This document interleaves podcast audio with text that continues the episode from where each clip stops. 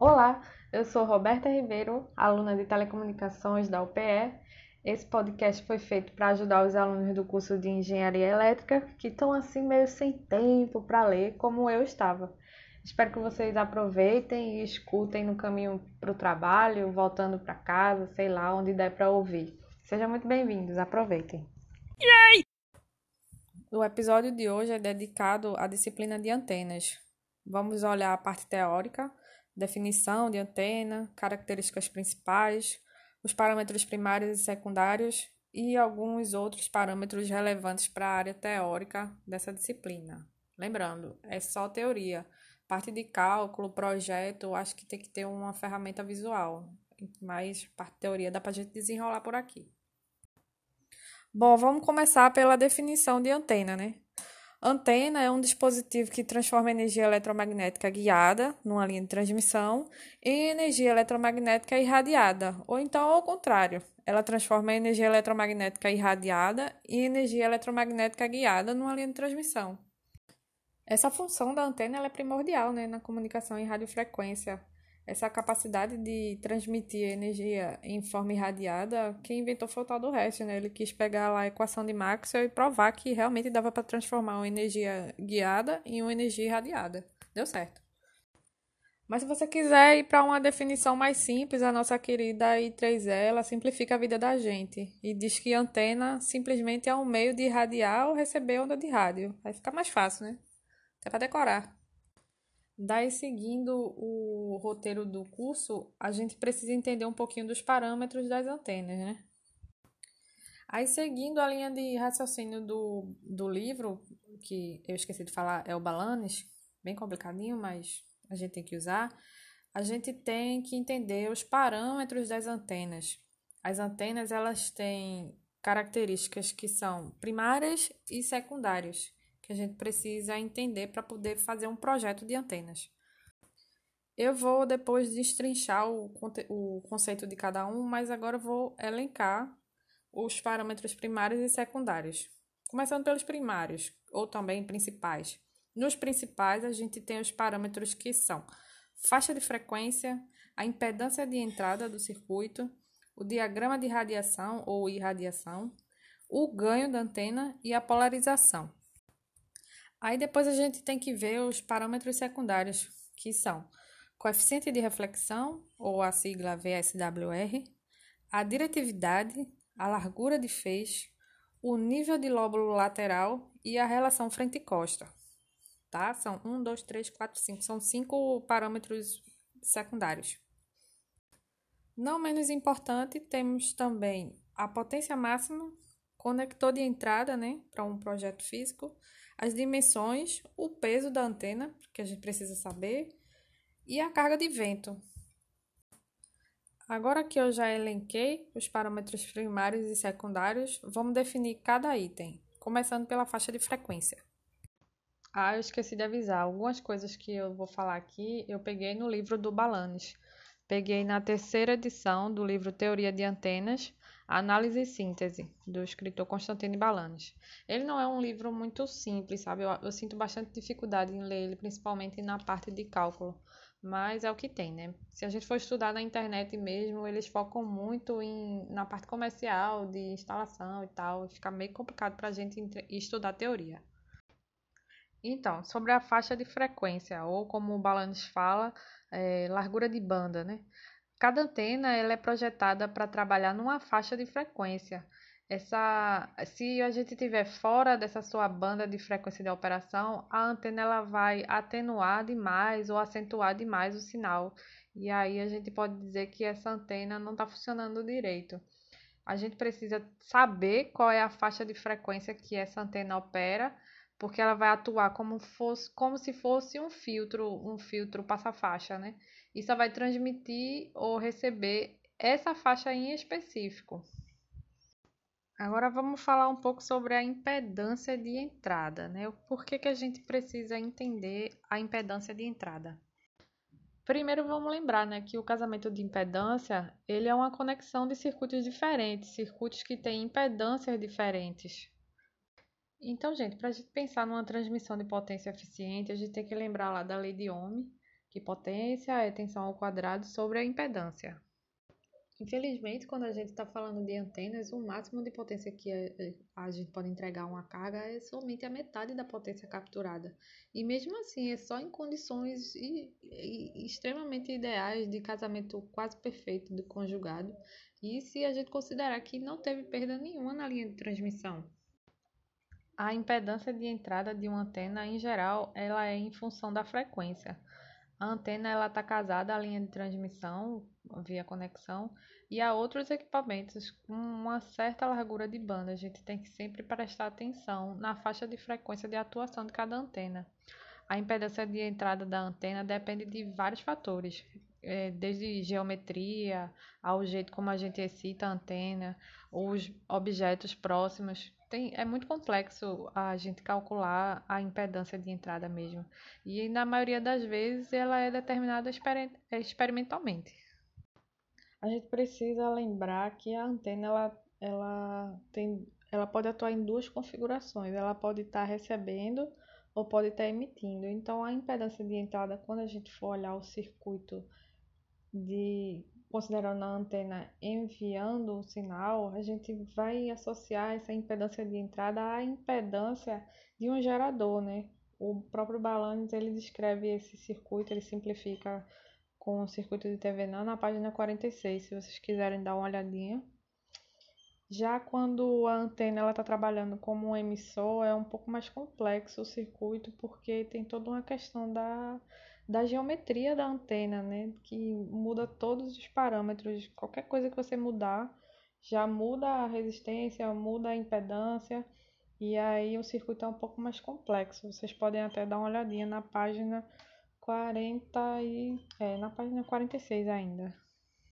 Tá, então a gente já viu faixa de frequência e um pouquinho de impedância de entrada. Vamos agora para o diagrama de radiação ou irradiação. Infelizmente, a gente só tem o recurso áudio aqui, né? Não dá para a gente analisar um gráfico, os gráficos de radiação, mas a gente pode entender um pouquinho do, dos conceitos, né? Dos objetivos dos diagramas de radiação. O diagrama de radiação ele é uma função matemática, né? Uma representação gráfica das propriedades de radiação da antena. Ela pode ser cartesiana, pode ser esférica, pode ser uma representação do campo, ou da intensidade, ou do ganho, etc. Infelizmente a gente não está podendo ver aqui, mas se você dá uma pesquisada no, no Google, diagrama de radiação de antena, você vai ver várias representações. Né? Eu estou olhando agora uma representação em azimuth e eu posso ver em que, em que direção né, a antena ela transmite com mais intensidade ou então eu posso ver em que direção a gente emite só metade da potência máxima, ou em que direção não aponta nada. Então, assim, o gráfico de, de o diagrama, ele é, ele é muito útil para a gente visualizar graficamente como que a antena está emitindo o sinal. Eu espero que vocês deem uma olhadinha no Google, vejam as cartas e entendam um pouquinho melhor. Aqui realmente fica complicado, mas fica aí a dica para você quiser ver as características de uma antena. Esses gráficos são, são uma mão na roda. Aí a gente passa agora para o parâmetro ganho. Nas, nos circuitos de eletrônica, ganho a gente sabe que é aquela relação, né? Aquela razão entre o sinal de entrada e o sinal de saída, né? Só que para antena a gente não teria como medir o sinal de saída, né, lá na chegada. Então a gente faz um outro tipo de cálculo para o ganho da antena. Conceito de ganho. Para antenas, o conceito de ganho é diferente do conceito de ganho de um sistema eletrônico, como um amplificador, por exemplo, em que ele relaciona a potência do sinal de entrada e a potência do sinal de saída. A antena é um pouco diferente porque ela considera outras coisas no cálculo de eficiência, né? Ganho de antena. Primeiro a gente precisa dissociar ganho de antena do ganho de um circuito comum eletrônico, como um amplificador, porque no amplificador ou em outros circuitos eletrônicos o ganho é a relação entre o sinal de entrada e o sinal de saída. Já para antenas é um pouco diferente. Para antenas, o ganho da antena em uma dada direção, ele é definido como a razão entre a intensidade de radiação em uma dada direção e a intensidade de radiação que seria obtida se a potência aceita pela antena fosse radiada isotropicamente, né, igualmente em todas as direções. Daí para a gente pensar nessa irradiação isotropicamente, a gente usa como referência a antena isotrópica. Daí a gente precisa calcular a radiação dessa antena isotrópica, né? A intensidade de radiação correspondente à potência radiada isotropicamente, ela é igual à potência aceita pela antena, a potência de entrada, dividida por 4π. Pensando dessa forma, a gente calcula o ganho, que é o conceito, o ganho de antenas, pela seguinte forma: é a intensidade de radiação vezes 4π dividido pela potência total de entrada aceita. Daí você consegue ter uma referência, né, que é a irradiação da antena isotrópica. Então, sempre que a gente calcula o ganho, a gente calcula essa relação da intensidade de radiação dividido pela intensidade de radiação da antena isotrópica. Se vocês colocarem no Balanes, na página 37, ele faz essa fração, né? E fica fica expresso assim, a intensidade de radiação em cima da fração vezes 4π e embaixo a potência irradiada da antena isotrópica. Tem sempre que ter o referencial antena isotrópica, senão a gente fica sem referencial e aí vai ficar calculando de uma antena com outra, como assim? Como é que a gente vai referenciar, entende? A gente precisa desse referencial da antena isotrópica é meio como se fosse um, um ganho relativo, a gente ter um referencial relativo, como a permeabilidade do ar. A gente sempre compara as permeabilidades do material com a permeabilidade do ar. Passando o conceito de ganho, a gente vai agora para o conceito de polarização. A polarização da onda radiada ela é definida como a propriedade de uma onda eletromagnética que descreve a direção e a amplitude variante no tempo do vetor campo elétrico. Atenção, é campo elétrico, não do vetor campo magnético. Quando a direção não for especificada, a gente usa a polarização como a direção do ganho máximo, tá? A polarização de uma onda recebida por uma antena é definida como a polarização de uma onda plana incidente em uma dada direção com a densidade de fluxo de potência que resulta na máxima potência disponível nos terminais da antena. Essa polarização ela pode ser linear, circular ou elíptica. Em geral, a característica de polarização da antena é representada por um diagrama de polarização. A distribuição espacial da polarização de um vetor de um vetor de campo excitado da antena é distribuída numa esfera de radiação e a gente consegue descrever a polarização ao longo dessa esfera. A gente pode dar uma olhadinha nesse diagrama na página 40 do Balanes, no capítulo 2.12, polarização. Bom, esses foram alguns dos principais parâmetros, né? os parâmetros primários. A gente vai ver agora os parâmetros secundários, que, como eu falei no começo, são o coeficiente de reflexão, a diretividade, largura de feixe, os níveis de lóbulos lateral e a relação frente-costa. Fazendo esse estudo, eu percebi que seria mais interessante se a gente visse primeiro os parâmetros secundários para depois ver os primários porque muito do, do, da explicação dos parâmetros primários a gente teria que ter entendido primeiro os secundários. Então, se você quiser estudar primeiro os secundários e depois os primários, eu aconselho, porque são conceitos que precisa no primário. Existem muitas concepções corretas e erradas sobre o significado do VSWR. O VSWR que eu falei para vocês é o coeficiente de reflexão, vou chamar de VSWR, porque é mais fácil. Provavelmente a concepção errada mais comum é que basta que o VSWR seja próximo de 1 para 1, que se implica que o casamento da impedância é perfeito. Isso aí é um conceito equivocado. Como a gente já viu lá em impedância de entrada, para conseguir o máximo de potência em uma carga, é preciso que a impedância da carga case com a impedância do gerador do sinal. Uma diferença no descasamento dessas impedâncias a, não, permi, não permite que a gente transfira a potência de forma mais eficiente possível. Essa, esse coeficiente de reflexão ele mede a potência refletida. É, o montante da potência que não foi absorvida pela antena, ele voltou para a linha de, de alimentação ou ele voltou ou ele foi absorvido pela antena e não foi transmitido, né? Então você pode pensar no VSWR, fazendo uma analogia assim bem ensino médio, quando a gente estuda reflexão em reflexão de reflexão, refração e radiação, e a gente tem uma onda sendo refletida e parte da onda é desviada, da mesma forma, a gente tem um coeficiente de reflexão, que é o quanto do, do campo elétrico foi enviado, quanto voltou, quanto se perdeu. É esse parâmetro que vai dizer para a gente um pouco da eficiência do, do casamento, né? Dos circuitos.